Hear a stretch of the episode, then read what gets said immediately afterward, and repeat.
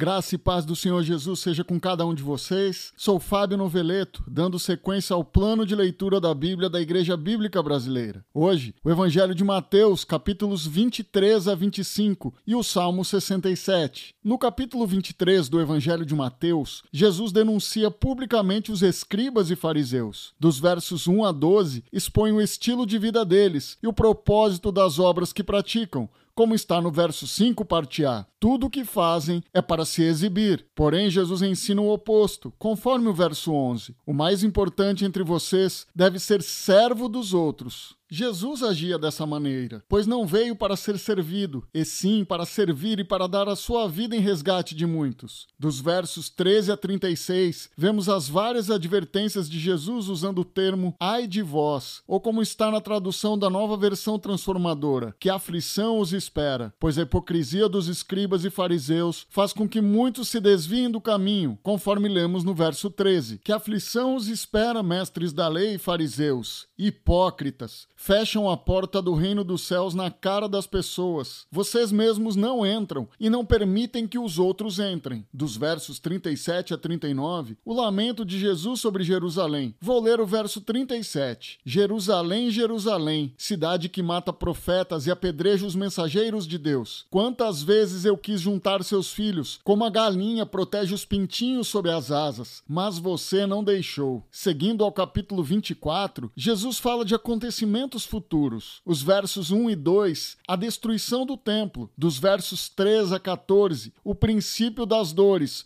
onde Jesus fala acerca dos falsos profetas, conforme os versos 11 a 13. Falsos profetas surgirão em grande número e enganarão muitos. O pecado aumentará e o amor de muitos esfriará, mas quem se mantiver firme até o fim será salvo. Dos versos 15 a 27, a grande tribulação. Dos versos 29 a 31, Jesus fala sobre a vinda do Filho do Homem, e é certo que o Senhor voltará, conforme o versículo 30. Então, por fim, aparecerá no céu o sinal da vinda do Filho do Homem, e haverá grande lamentação entre todos os povos da terra. Eles verão o Filho do Homem vindo nas nuvens do céu com poder e grande glória. Dos versos 32 a 44, a exortação à vigilância, por meio da parábola da figueira, como está escrito no verso 42. Portanto, vigiem, pois não sabem em que ocasião o seu Senhor virá. E dos versos 45 a 51, a parábola do servo bom, que é prudente e fiel, em contraste com o servo mau, que será castigado e terá o mesmo destino dos hipócritas. Seguindo ao capítulo 25, dos versos 1 a 13, a parábola das dez virgens, sendo cinco prudentes, que esperavam o noivo que viria numa hora incerta, e então estavam preparadas, com suas lamparinas e óleo suficiente para mantê-las acesas diferente das cinco que eram insensatas, que tiveram que sair para buscar óleo, pois não foram preparadas. O noivo chegou e somente as prudentes entraram com ele no banquete de casamento, e as insensatas ficaram para fora. Tentaram chamar batendo a porta, mas não puderam mais entrar. Vou ler os versos 12 e 13. Mas ele respondeu: A verdade é que não as conheço. Portanto, vigiem, pois não sabem o dia nem a hora da volta. Dos versos 14 a 30, a parábola dos talentos, destacando o servo bom e fiel do servo mau e preguiçoso. E dos versos 31 a 46, Jesus fala sobre o juízo final. Os que se recusaram a ajudar os pequeninos serão castigados, conforme o verso 46. E estes irão para o castigo eterno, mas os justos irão para a vida eterna. Agora, vamos ao Salmo 67, onde o salmista clama pelas misericórdias de Deus, e vemos a semelhança do versículo 1 com a bênção sacerdotal de Números, capítulo 6, que a luz de seu rosto brilhe sobre nós. O desejo é para que todos os povos louvem a Deus e se alegrem nele. As nações conheceriam a Deus por meio da adoração de seu próprio povo, e a certeza de que as bênçãos de Deus viriam estão nos versículos 6 e 7. Então a terra dará suas colheitas, e Deus, o nosso Deus, nos abençoará ricamente. Sim, Deus nos abençoará, e todos os habitantes da terra o temerão. Vamos agora orar para finalizar a devocional do dia de hoje. Deus e Pai, muito obrigado por mais este dia, pela tua graça e misericórdia sobre cada um de nós. Muito obrigado pelo teu imenso amor e pela tua palavra que tem fortalecido os nossos corações. Nos ajude, Senhor, a vigiar e nos dê sabedoria para sermos sempre prudentes, pois temos a certeza de que o Senhor vai voltar com poder e glória. Faça resplandecer o seu rosto sobre nós, Senhor. Em nome de Jesus que eu oro. Amém. Tenha uma excelente quarta-feira.